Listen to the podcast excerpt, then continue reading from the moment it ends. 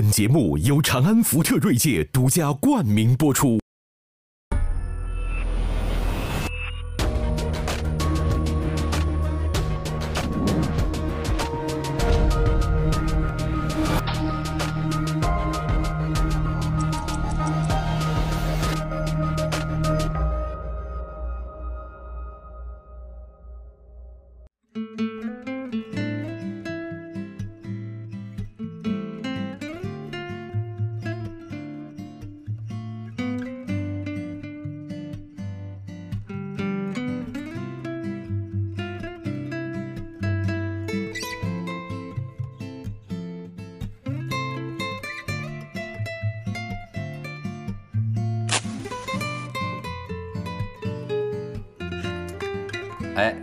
咱们那个从法治学习开始啊，咱们也要加强学习，对不对？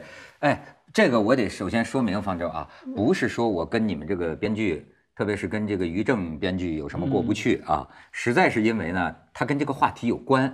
就前两年呢，这个琼瑶，呃，是告这个于正，这个这个叫什么抄袭啊、剽窃的，是吧？呃，这这算是就我这浅薄的法律知识所及啊。是新中国，我记得赔偿金额最高的，对，最后判了是五赔偿五百万，公开道歉，是吧？哎，所以说呢，呃，你聊这个这个话题，你不可能不提到这个标杆性的案件，而且我发现这个案件，它载入中国法制史，这个案子现在判了之后啊，呃，这个法律界的人士他组织讨论。这个，所以说，对于你们这个写作的人，我发现为什么我说法治学习啊？我给你念一段，呃，你就这很有意思。你比如说，其中琼鱼案的一个法官，他事后的这个总结，姓冯的一个法官，冯刚吧？呃，冯刚，对，他说，我觉得有几下以下几个特点或者说亮点，首先是思想和表达的区分，这咱学学法律，著作权法保护的是表达，不保护思想。这不仅是我国的法律规定，也是国际通行的规则。背后的原因就是宪法上的创作自由。咱们现在讲究尊重宪法，是吧？这个案子非常专业，所以呢，我们要求双方当事人都委托专家辅助人出庭。但是最后只有原告委托了汪海林出庭进行了说明，主要因为跟他有关。对对对。哎，海林老师，这案子于正真赔了五百万吗？赔了，嗯。当场就赔了，几乎是当场啊！判完了以后，大概一周之内，几天吧就赔了，但是道歉至今没有道歉。哎，那为什么？他不是说上诉了吗？上诉他也败诉了，他也败诉了。这个终审判决已经已经结束了啊，已经终审了。那么，呃，所谓专家辅助人呢，是确实是法庭委托双方都要去请，琼瑶老师请的我，那边呢，于正遍请编剧界，没有一个人愿意给他当。哎呦啊！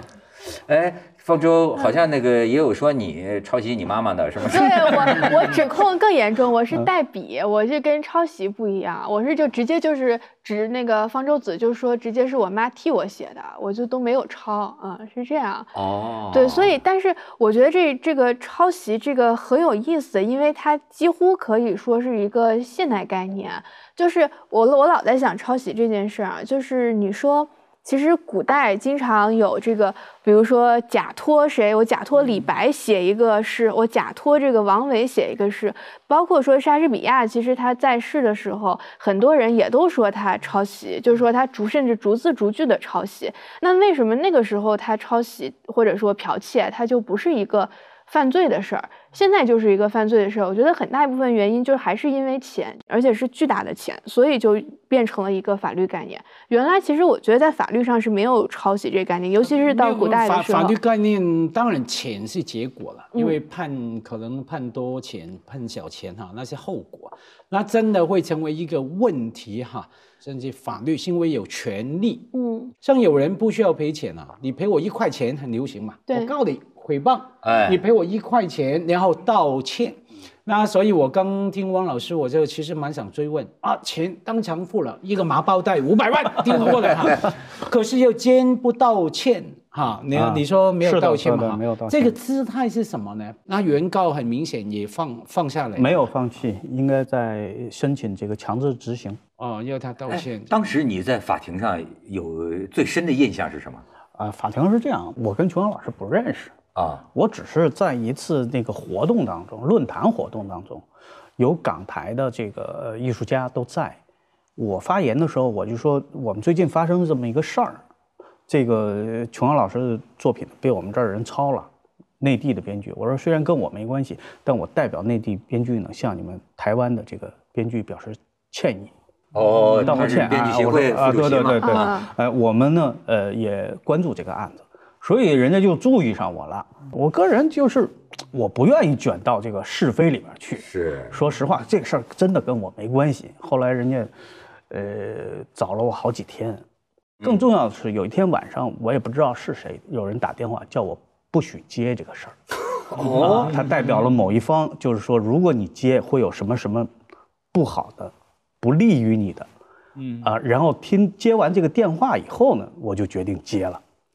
哦，啊，然后呢，后来就出庭。哦，那这个那个法院像一小舞台，咵我就上去了，就溜溜的九个小时，我就坐在那台上我的天哪，审谁呢？这是审审一天。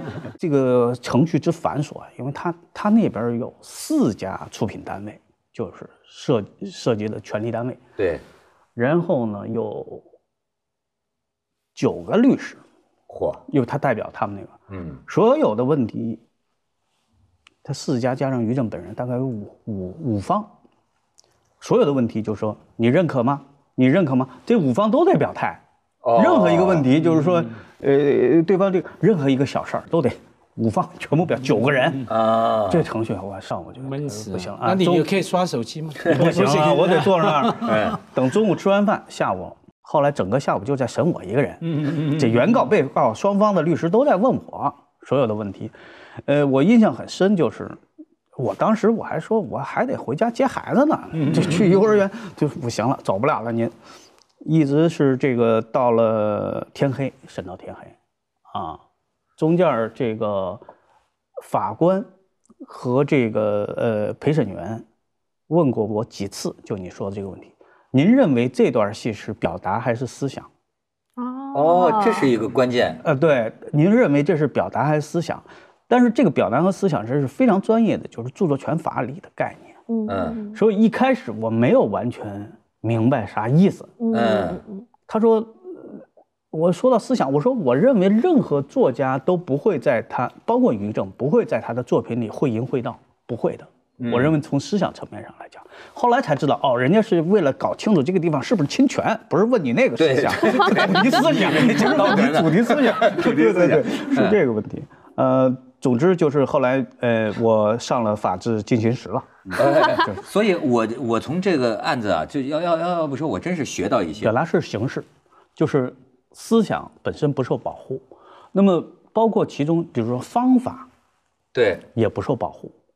你就说我我发明了一种方法，这个不受著作权法保护。于是，在导演这个工作很有意思，导演的蒙太奇其实不受著作权法的保护。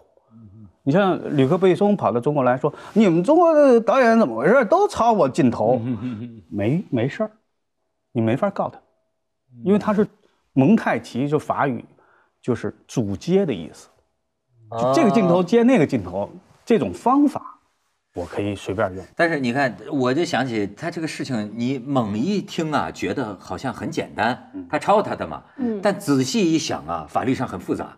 就比如说那个卡梅隆，就曾经有一次，他就说有一个导演，他说那 baby 是吧？这就是为什么呢？他拍的《终结者》，好，那个导演说你抄了我一个电视剧里边其中两集的东西，嗯实际上唯一能说的有点像的是哪儿啊？就是头三分钟。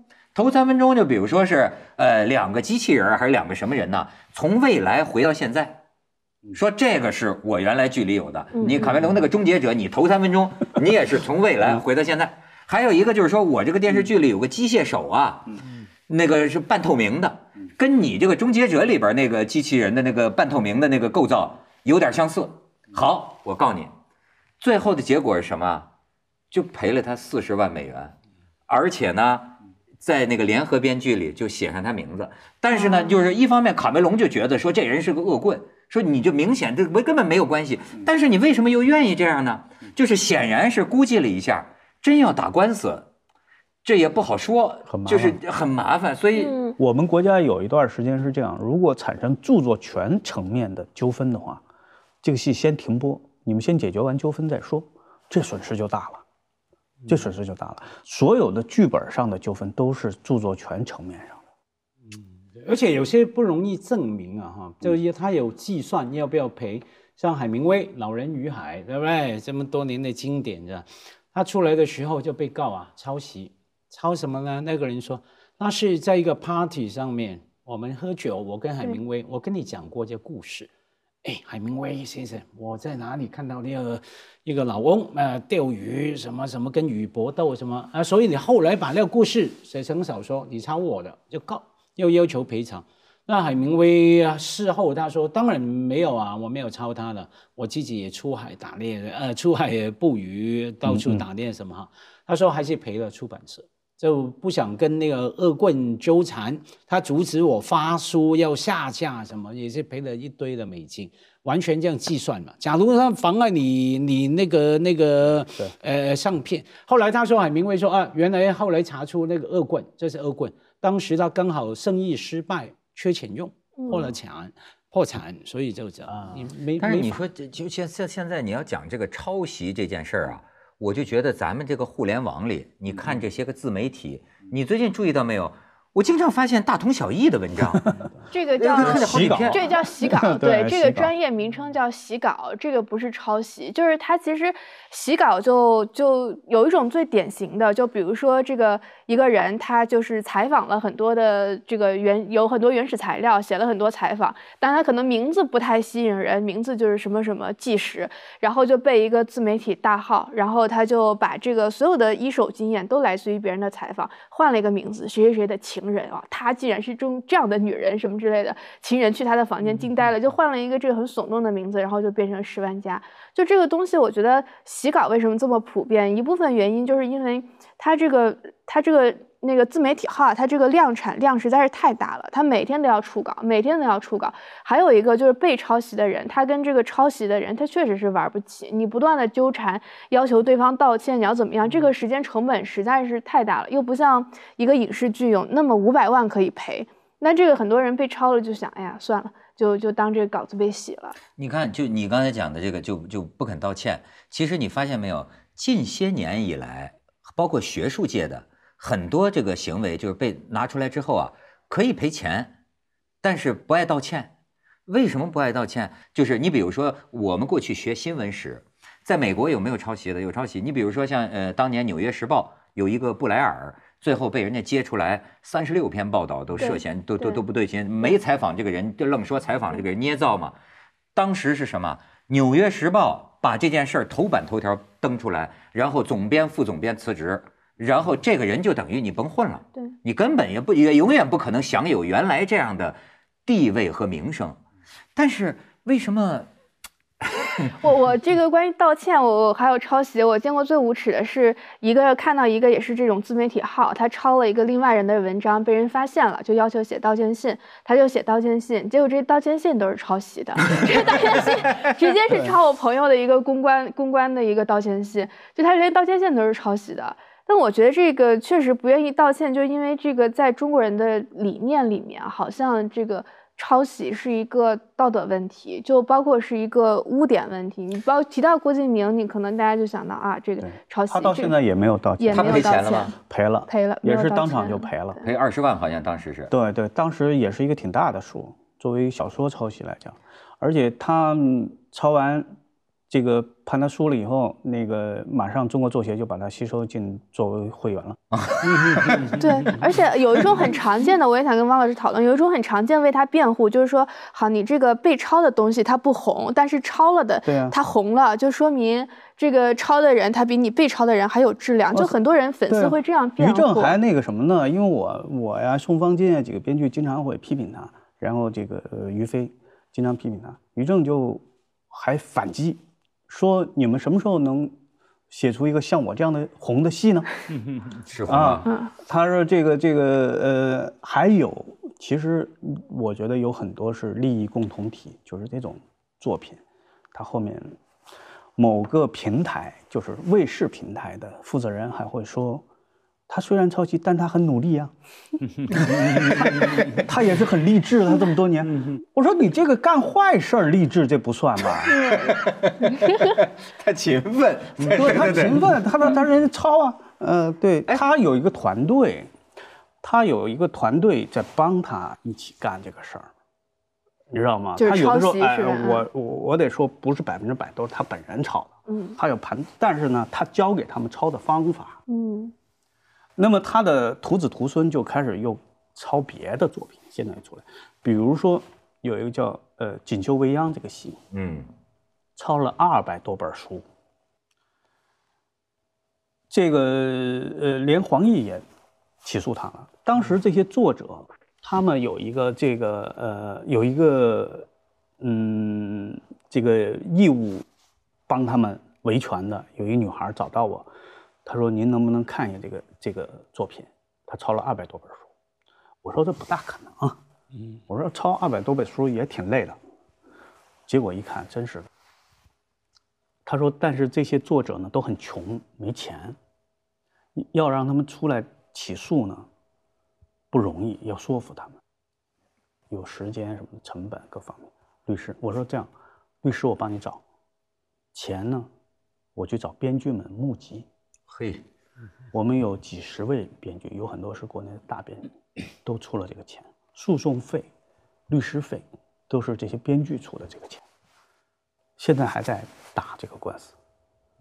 哎，那那王老师，这个你你你说，他也有人说，比如说情节啊，嗯那有人呃，好好像我记得谁还说过一个狡辩什么的，那我说都是抄《红楼梦》的，是吧？这这琼瑶、张爱玲什么的，那都抄《红楼梦》的，那又怎么算呢？对，这个其实呢，我们就说《红楼梦》还是抄《金瓶梅》的 啊啊这个就是说言及思想还是表达了。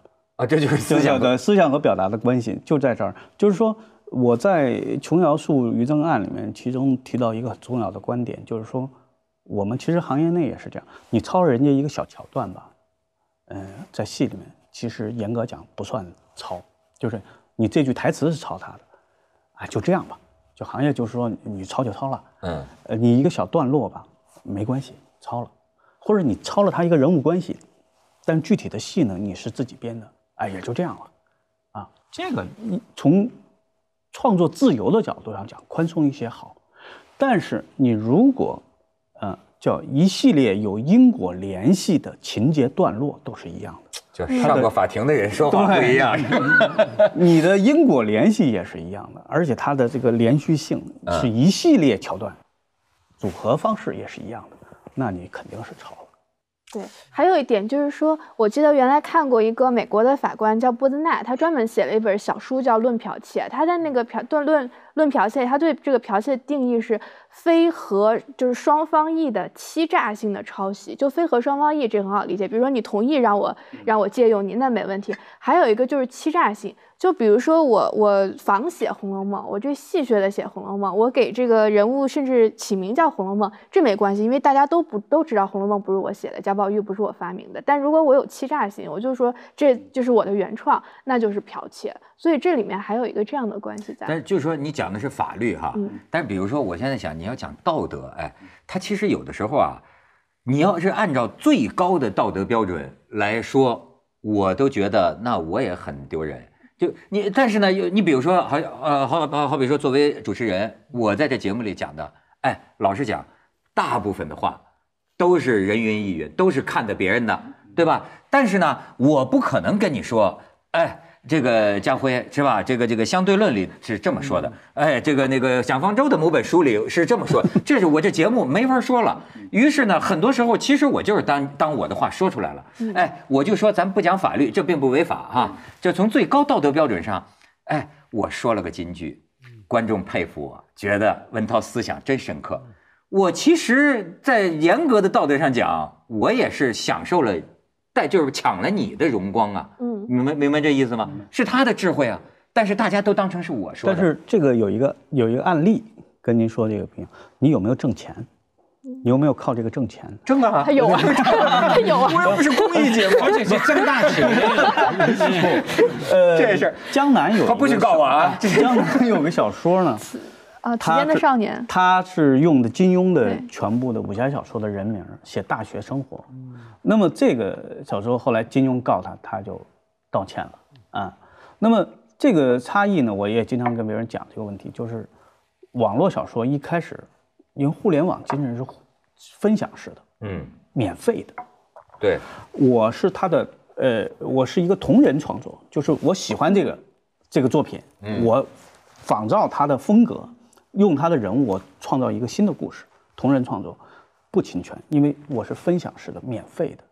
当他开始出版赚钱了，金庸才找的他，哦，牟利就是告你，你得把钱给我，你这是从我这儿来的，所以这是一个很大的。可是汪老师，假如用金庸这个例子，能不能这样看？其实他在网络同人分享的啊，假如金庸要告，也是可以告的。可是因为他知道你那时候还没有赚钱，所以我对告你浪费我的钱变成是啊金庸放长线钓大鱼，你也赔不了我多少对，钱。所以不表示说当时在网络上面他没有违反呃呃什么原创保护的条例，而是没人去告哈。所以这个就回到方舟说那钱的问题，因为那权力的边界问题。像我们都知道美国那个霸权产业哈。到了一个什么地步？以前很多类似的案件，有一个听起来就很荒唐的，那个好像迪士尼还是哪个公司哈，那个呃一首卡通的歌，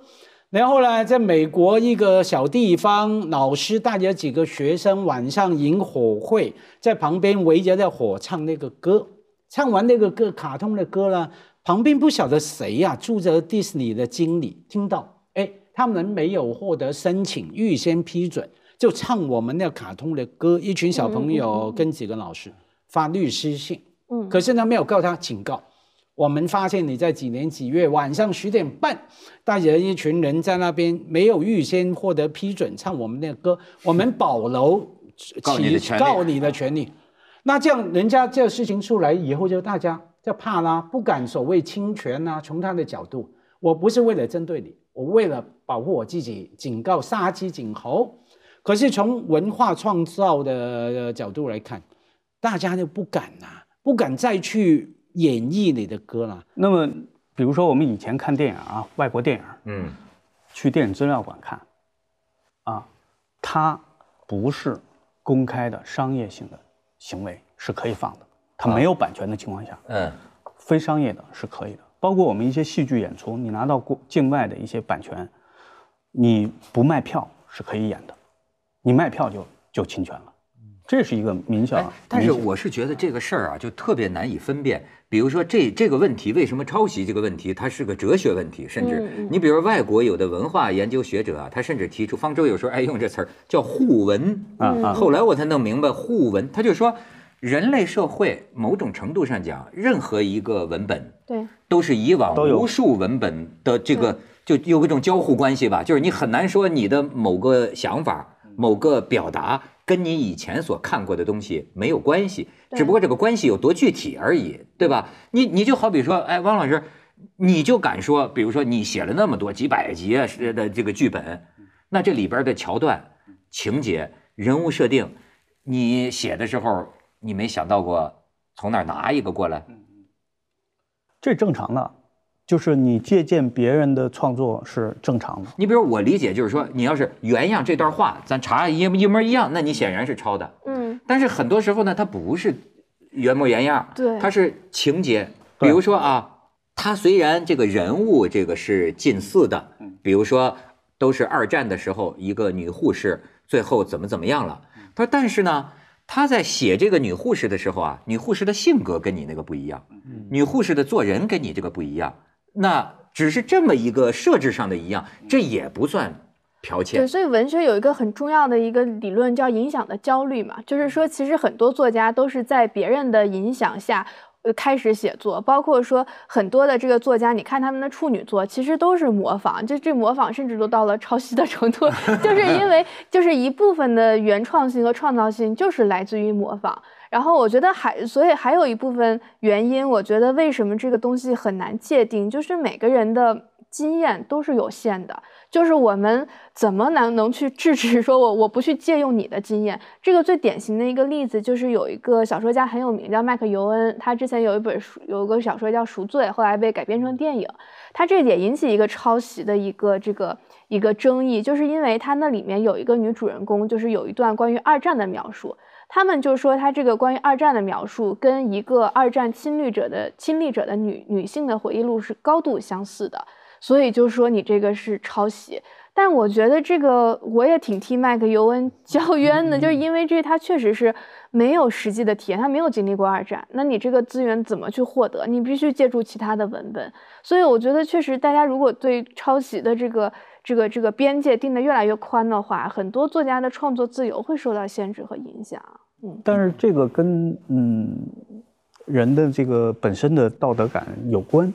你比如说，呃，夜宴，嗯，那个电影，他的故事来自于《哈姆雷特》。对。那么，呃，就我知道，当时是有他，呃，他们那边的人吧，问我，说你是中戏毕业的。我们这个版权找谁买？哈姆雷特这个版权，我说这是莎士比亚写的。他说对呀，莎士比亚有没有后人？后来我说 莎士比亚是这样，我说现在无法论证这个人确实存在。哦，那我明白了。我说我认为他是一个公共版权。嗯，第一个他已经死了超过那么长时间了，我们一般是有有有一个时限，五十年死后五十年。那么在国外呢，哪怕长一点，他也早超过了。我说可以用，这就说明这个导演也好，他们公司也好，他们是有这个版权意识的。另外还有一些作品呢，很复杂，就很有意思。就是你比如说像呃《满城尽带黄金甲》，对，他的故事来自于雷雨。对。那么他父亲，呃后妈的关系和孩子的关系，就是雷雨的人物关系，有没有版权？你看影片里面字幕里面没有。嗯，但实际上，据我所知，是找曹禺的女儿万芳买了版权。哦，但是呢，这个就是有的时候是版权人要求不要写在上边哦，就你别说我，我希望保持我原来版权的那种纯粹性，但你要用，你就用吧，我授权给你。那么这种授权是比较复杂，也许没收钱，也许收了象征性的钱。这都有可能，这就是人家的情况不一样，你不能就指责人家，那人家可能还有保密条款，人还没法跟你解释，说你是抄雷雨。我自己也碰到这种事儿，就是大家都知道我有，我是一个这个呃雷剧的那个创创创作者啊，对对对，一起来看流星雨，雷剧，他们老说那个白玉聪是网剧一哥，我说我是雷剧一哥。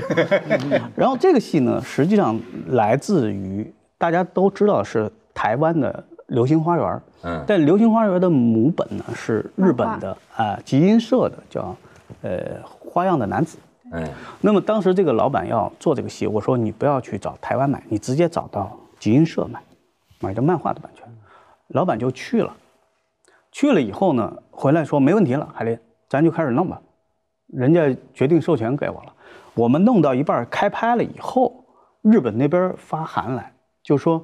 哎，你们怎么就开始拍？他说：“我不是跟你们说了我买吗？”日本人比较规矩，我们老板就飞过去以后，八个律师在那一查有备忘录，说要卖就卖给你。他说：“行啊，你们开价吧，我买啊。”日本人说：“对不起，向他道歉，说我们这版权卖给韩国人了，嗯，有排他性。那不行，你们答应卖给我，我这已经开机了，嗯，要不你赔我钱。” 是吧？然后日本人说：“这样，这样行不行？我们你帮我一个忙，就是你拍，你别叫《流星花园》，你也别叫《花样的男子》，那行，你也别叫 F 四，那注明是 F 四吗？” 他说：“这不行吧？”他说：“求求你，你帮我忙，我不收你钱，你你随便拍，但你别叫 F 四就行。”那老板回来问我：“海林，这这这。”不叫 F 四行吗？我说可以叫 H 四。我说不已经拍了好几天了吗？口口型都是一样的。H，啊他说 F，就这么变成 H 四，这个戏就是这样。所以老有人就说：“万里，你是不是抄袭？”我说我没法跟你解释，这个是有保密条款，我估计现在也保密期也过了，啊韩国人估计 也不再追究了。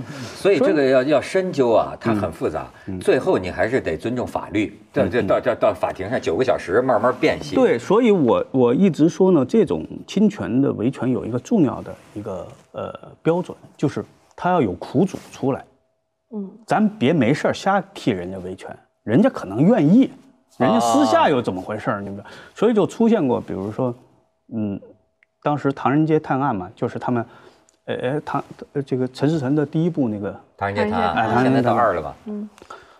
就有一个作者的名字署名就署署到后边去了，那么就有别的编剧替他维权，说你不能把这个作者，人家是编剧啊，你为什么署在那后边？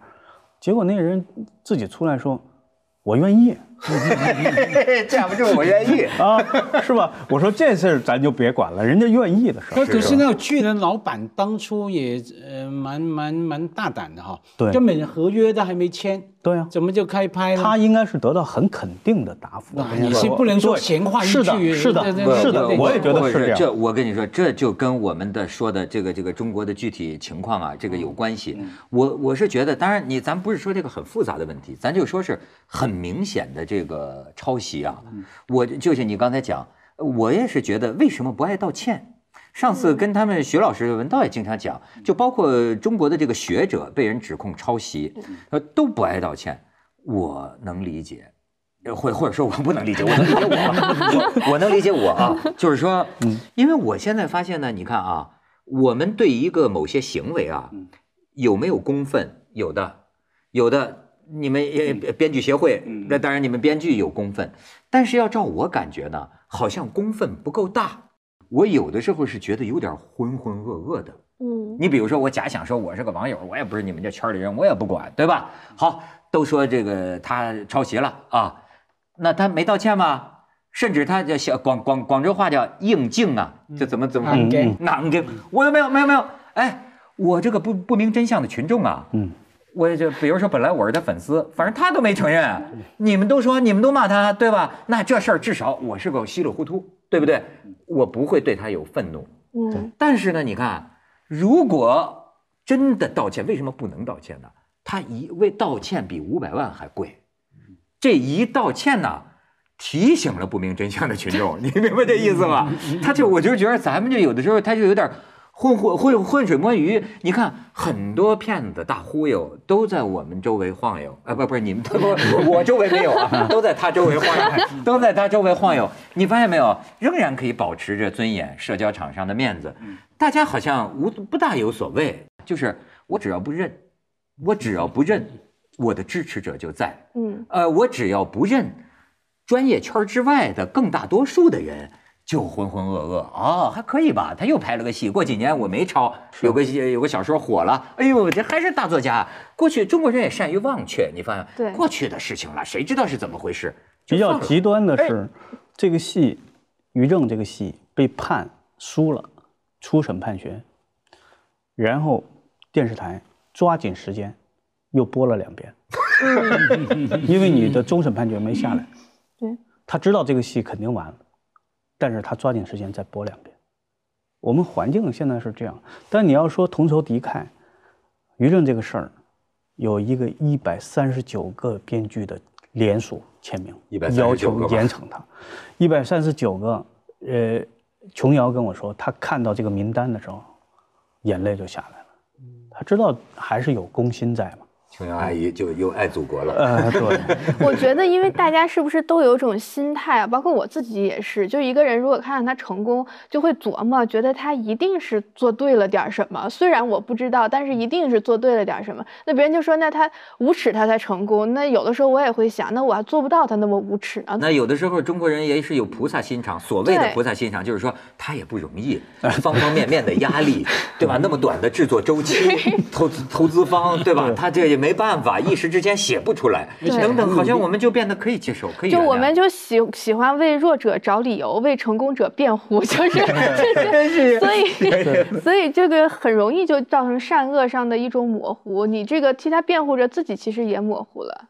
这里可能还牵涉到另外一个相关话题，到底我呃我们对专业有多么的认真对待，对于诚信还有 integrity 哈，呃，表里一致是要求很高的。为什么？因为那个是那个专业的基础。因为假如你是医生，你没诚信，我怎么信你啊？那跟生死有关系了。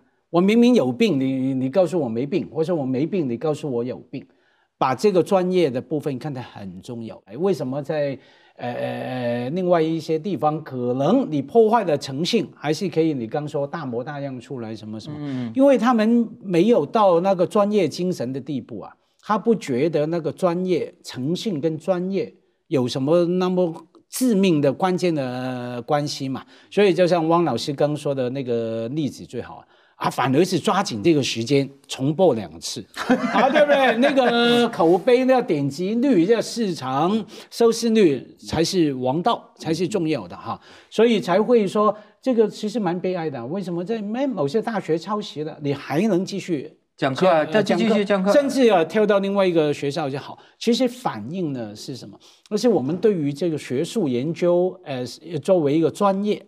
还没到那个专业的地步来看他。你你看，我就是属于这种专业外的不明真相的群众。我发现我对这个社会里的就是好像人和事啊，我就是有点爱恨不清楚。就是因为呃，一想这事儿，反正我也不大了解，完了人家也不承认。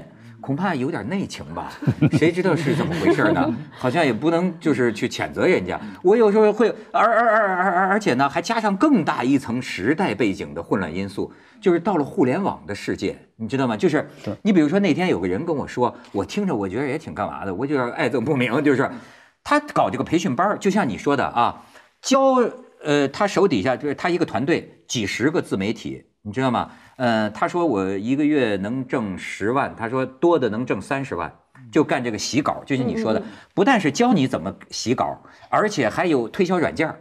你知道这个软件叫洗稿神器，我从来没听说过。就是说你把软件这么一弄啊，咵一下，首先十万加的文章全来了，然后呢，这个软件啊自动替换同义词，嗯，就把你的词全替换，于是这个文章看上去呢。就是这个这个稿就洗出来了，嗯，他就是弄这个。后来我我你看我也觉得，我说现在这个互联网有什么是真的呀？不都是乱七八糟写来写去？包括你看，我就我就说，包括这个互联网，那天我还说呢，我说哎，没问过我本人的，都不要相信互联网上我说的，那都不是我的原话，你知道吗？就是我为什么要声明？倒不是因为怕别的，我有时候涉及到了这个朋友啊，或者是同行，我没这么说过，你明白吗？但是这种事儿呢？这就很头疼，你要不要跟人解释呢？你解释吧，人家说：“嗨，文涛，你看你这矫情的，这么点小事儿，这网上的话谁信呢？对吧？你不解释吧，你就觉得人家会不会上了心了，觉得你是你你你骂我吗？还是你你知道吗？就是，所以我整个你看，我就像这不明真相的群众，我就觉得看不清是非，而且甚至我就又一进一步想，就找了很多理由，比如说，哎，《红楼梦》曹雪芹都说了。假作真时真亦假了，包括就中国文化当中有一个这个东西，你比如说你像吴昌硕啊，就是这种大画家，很多这样的故事，就是说有个人拿个假画说，哎，我刚买了，您给看看，哦，他给提几个字，然后说明明是假画，您为什么给他提呢？说啊，人家也是生活嘛，不容易啊，人家这个那也是花了一笔钱买来，我给他提几个字儿，那不就真的是我的了？哎，那就他救了一家人的生活呀，你说。这是一种什么逻辑呢？就您刚刚说软件的问题啊，是这样，现在确实有一个抄袭软件，网络文学里面、网文里面有很多，为什么会出现一个小说里抄了二百本书？它是有抄袭软件帮你摘取。那么这种情况我们注意到以后，我就跟这个琼瑶案的这个律师王军律师，我们一起做了一个提案。给了这个政协委员王新东老师给递交，去年递交了，要求把这个抄袭软件定为非法软件，因为你以后他们可以脱责，就是我买了一个合法的软件，软件抄的不是我抄的，他可以逃避这个法律惩罚。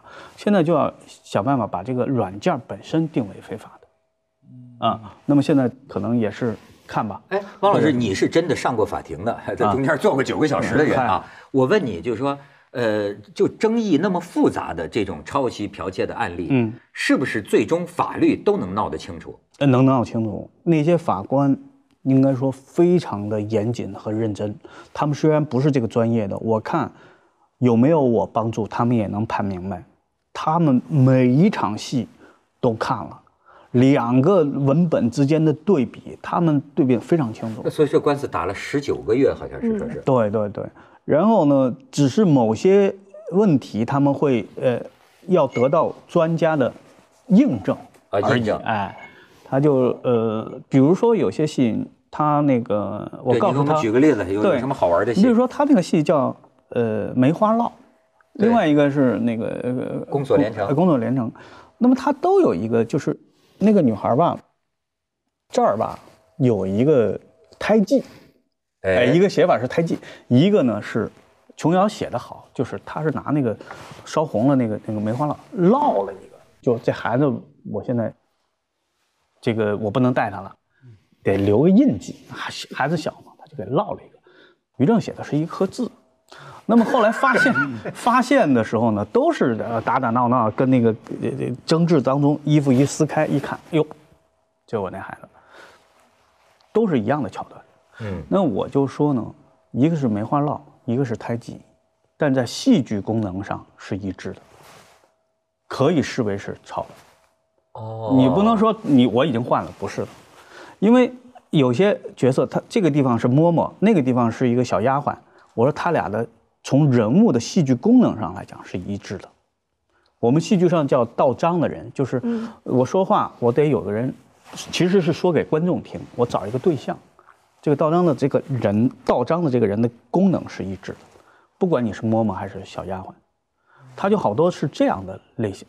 你要真正按照小说的那个抄袭的话，就没法比对了。那他确实是不一样的，啊，确实不一样的。哎，这个有有这有点意思，就是说，呃，所以咱们讲这个思想和表达呀，我就不由得想起，要不说这个阿成老师说话挺深刻哈。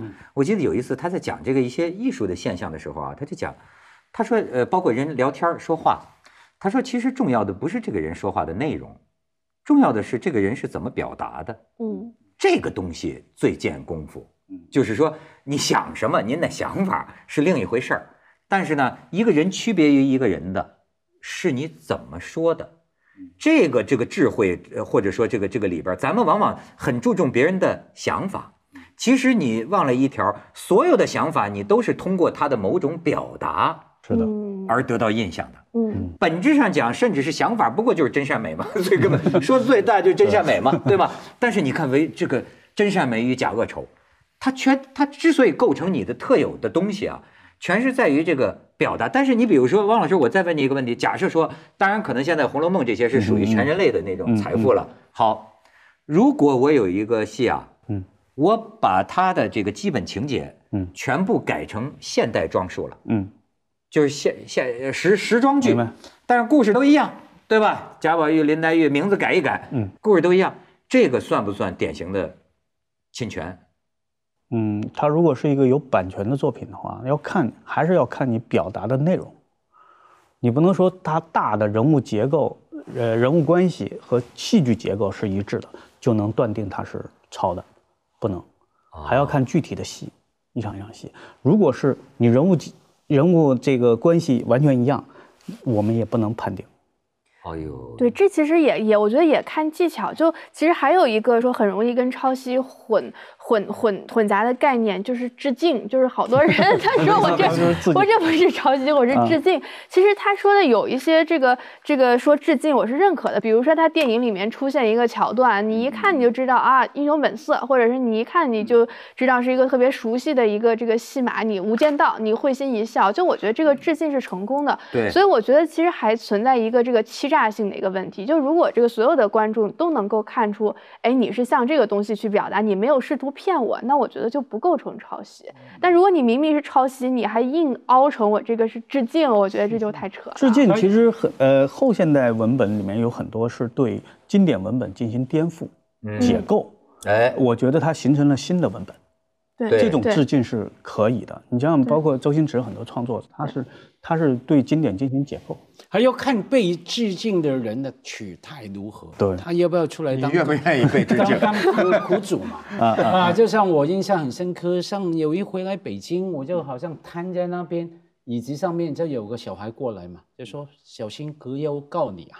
那个葛优我说葛优啊葛优他说有有版权葛优堂，葛优堂，对对对，莫名其妙的嘛，我也不知道是不是他真的注册了哈。但是葛优好像告那个那个最早传播的这个，好像好像还胜诉了吧？对，真的告告他侵权吗？对对对，好像是。没错啊，我看到这个这是葛优独家的 啊！都不能这么躺。所所不是他告的可能不是 版权，他影响人的公众形象，对，影响人的形象，不是葛优告这个著作权。对对对，所以我碰到吴宇森，我就说，其实你笨了。当年英雄本色啊，那些男主角这样双手开枪，包括这样的，对对对。这样的周润发，这对对是啊，这个倒不是哎他，这个是吗他筋疲力尽，这是来自于呃新浪潮的一个著名影片，贝尔蒙多，啊对对哦，这还不是来自括衣啊西装披在身上。对对。哦，这还不是来自吴宇森的所以吴宇森也是向别人致敬致敬的。那我觉得这个不叫什么，因为表演形态，他们有些人就比如说演员里面很多看哇，这个阿尔帕西诺这个动作特别好，就走到那儿突然自己拿手往自己裆这儿掏一下，他说这个动作特别好，我也要用。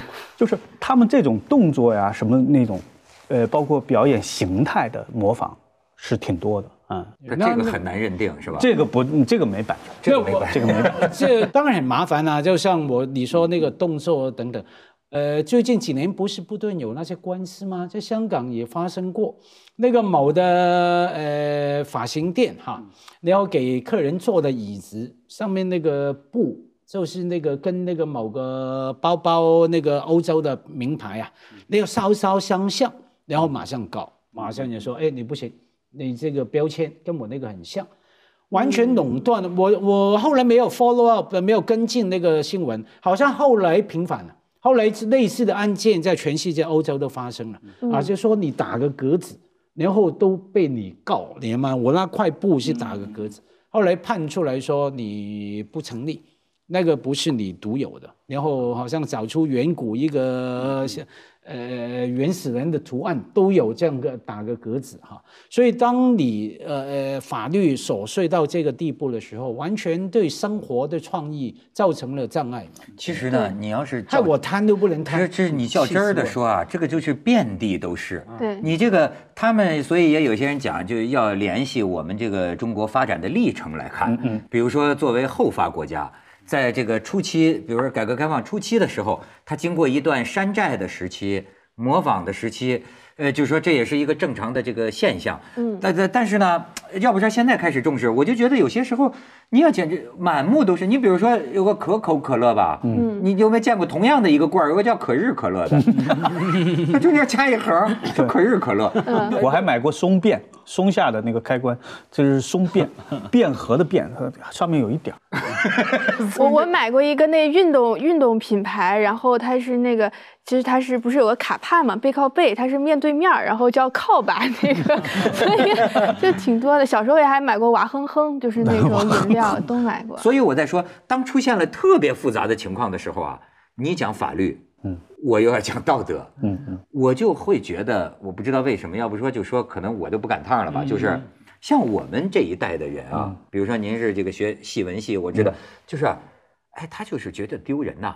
我记得像我们年轻的时候，说你写了首诗。你是抄他的，嗯，哎呦，你太丢人了。就是说，哎，哥们儿是什么？我我我记得当时还有一句话，就当当时我们同学那些伪师们当中流行的，叫“丈夫自有冲天志，不向如来行处行”。这是可能是乱解佛法了，就是说，哎，我我凭什么要跟别人一样？我要走我自己的路，我走我就是说，这种就是说，哎，您一个东西自己创作一个东西，这种骄傲。对，曾经是万两黄金难买的呀。嗯，有时候要看你的想达成的效果嘛，啊，钱文忠教授哈，钱文忠老师啊讲唐玄奘、唐三藏啊，嗯嗯呃，就是那个也引用其他材料说，哎，他那时候不是取经吗？取经那个回到长安、洛阳，然后翻译很多，带领好多人，有很多都是抄的，冠他自己名字，或者说把别人的东西放在自己，甚至从别人的易经里面抄一段。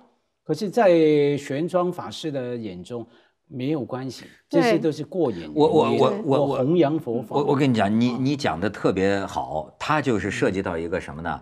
时代不同了，男女都一样，不是？就是古代真的不一样，古代是古代甚至是讲讲究不要你的个人，去掉你的名字。对，啊我觉得这个就跟跟信息其实也有关系，就是说，因为古代为什么有些人他们被抄啊、被致敬啊什么，这也无所谓。一部分原因就是因为他当印刷技术不太发达，他的作品没有办法广泛流传的时候，你不断的被演绎，不断的被其他的作者翻译，促进它的流传。这个对于作者来说，你是觉得这是一件好事儿，他没有在不太在乎这个所谓的名，他只要我这个东西传播过去就好了。但我觉得现在就是可能一个是这个信息流通方式不一样啊，大家都共享信息。我自己其实作为创作者，我本身对于这种其实对于这个这个抄袭，我本身这个界定是挺挺宽泛的。我记得九十年代的时候有一个小说很红，就是那个。马桥词典就是那个非常红嘛，对韩少功的马桥词典，我当时看的时候非常惊艳，我说怎么能够用这么这么的这个结构，完全颠覆了之前对小说的结构。后来看到这个。过了十年、二十年，看到那个哈扎尔词典，然后我就发现，哦，他其实就是比我早看到了那十年、二十年。但是我依然很感激那个那个小说，就是在总有一些领先于信息、领先于我们的人，他们利用自己的信息红利，然后制作出来一些东西被我们看到。就是我自己觉得，你可以批评他抄袭，但是我觉得对那个时候我来说，也是我能够获得的唯一的信息来源和知识来源。这个普罗米修斯啊，盗火者呀。对啊我真的是这么想从天那儿把火倒来给文文明之火到来给人类啊。好像是王菲，据说是王菲说过一句话嘛，她说：“假如当年没有那种盗版的邓丽君的磁带，不会有我今天的王菲。”嗯啊，当然那个不是抄的概念了，是那个呃呃版权保护的概念啊。不是我，这真是我又不得不这个这个情绪复杂的说，假如没有当年某一个历史时期风行的那些盗版呢，我的这个世界电影的这个阅历啊，那简直太惨了，对不对？香港有一阵儿就是好多影片都是翻的好莱坞的电影嘛。所以为什么古代、现代，你跟着一定得按照时这个历史阶段来看。你比如说，呃，咱们说到了这个这个近代吧，这个西方资本主义它为什么呀？它其实跟这个确定确定权力归属有关系。嗯你确定了权力归属啊，人们就有创造的这个动力嘛，不都是这么解释他们的繁荣嘛？所以，而且我我我就要讲，有一次我跟我一个电视台的这个老同学，呃，我就跟他聊啊，我就觉得像是怎么说呢？他也慢慢打开了我的接受。比如过去我会觉得，我说现在这节目。都是跟人韩国的，当然他们有的是合法的啊，就买的，花很多钱买的。我说即便买的都算，我说你有什么出息啊？你自个儿中国人，你自个儿创造不出来一个，你去买人家的，对吧？你什么综艺节目，你自己不能想一个呀？你干嘛去去去去，呃，去去跟学人家跟一模一样，有什么劲呢？我这哥们儿跟我来了一句，有什么劲呢？没钱才没劲呢。哎，他说这个您把自个儿当谁了？您把您当艺术家了？您是什么大师吗？对吧？我们是一个平台，对吧？我们要输出观众喜爱看的节目。今天的世界，这节目，他韩国的没准还是从欧洲来的呢。这个你思维太偏狭了，太偏狭了。但咱们把韩国的综艺节目都买光了，全 买光了不剩下，我觉得很寒碜。我觉得可以，你挣钱挣钱，有点寒碜。这么大国家，你把人家的买光了，日本的 IP 什么的，咱都买光了。一个一个在那翻拍，有些公司他就买这些东西，日本、韩国买光了。这跟资本市资本市场有没有关系？就是他们比较倾向于买这种他已经成功的东西，哎他觉得风险小。所以日本的编剧现在都特别懊悔，就是没来得及涨价就卖光了已经。所以说，咱这个说了半天，并不是为了针对这个谁，说到底哈，还是为了扬我国威，对不对？咱们得得加强咱们这个自己的创作啊！谢谢谢谢，谢谢谢谢谢谢。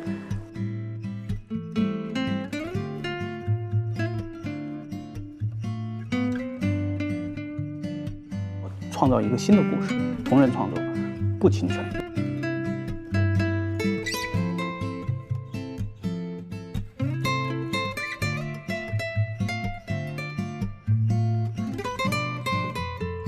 我们戏剧上叫道章的人，就是我说话，我得有个人，其实是说给观众听，我找一个对象。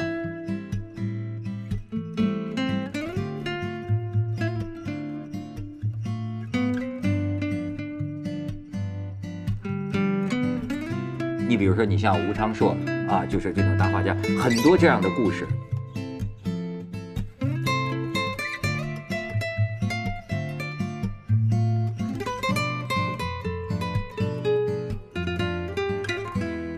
这是来自于呃新浪潮的一个著名影片，贝尔蒙多。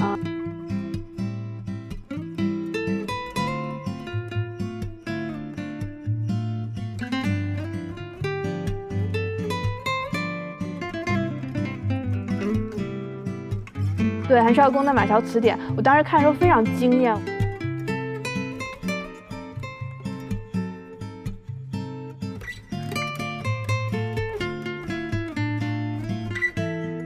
过了十年、二十年，看到那个哈扎尔词典，然后我就发现，哦，他其实就是比我早看到了那十年、二十年。